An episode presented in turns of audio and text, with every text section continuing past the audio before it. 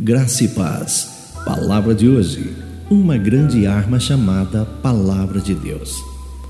Tomai também o capacete da salvação e a espada do Espírito, que é a palavra de Deus. Efésios capítulo 6, versos 17.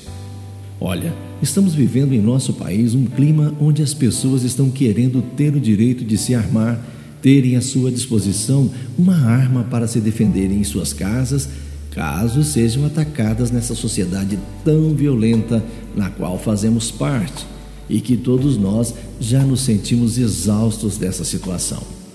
A palavra de Deus nos diz que os trabalhadores israelitas, supervisionados por Neemias, reconstruíram o muro ao redor de Jerusalém. Quase na metade, porém, descobriram que os seus inimigos conspiravam para atacar a cidade. Essa notícia desmotivou os trabalhadores que também já se sentiam exaustos. Neemias tinha de fazer algo.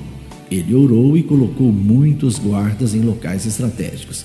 Em seguida, armou seus trabalhadores, os carregadores, cada um com uma das mãos fazia a obra e com a outra segurava a arma. Cada um trazia sua espada à cinta e assim edificavam. Nós que estamos construindo o reino de Deus, precisamos também nos armar, mas estou me referindo a um outro tipo de ataque que estamos sujeitos.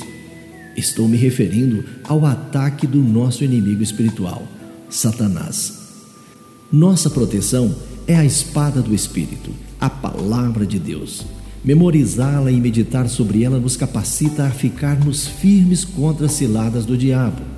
Se pensamos que trabalhar para Deus não importa, devemos voltarmos à promessa de que o que fazemos para Jesus durará eternamente.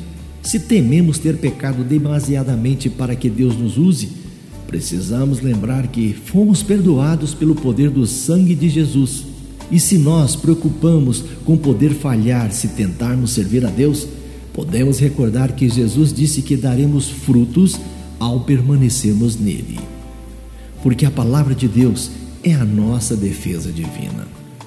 Lembre-se, a palavra de Deus é uma das nossas defesas divinas contra os ataques do inimigo. Tenham todos um bom dia.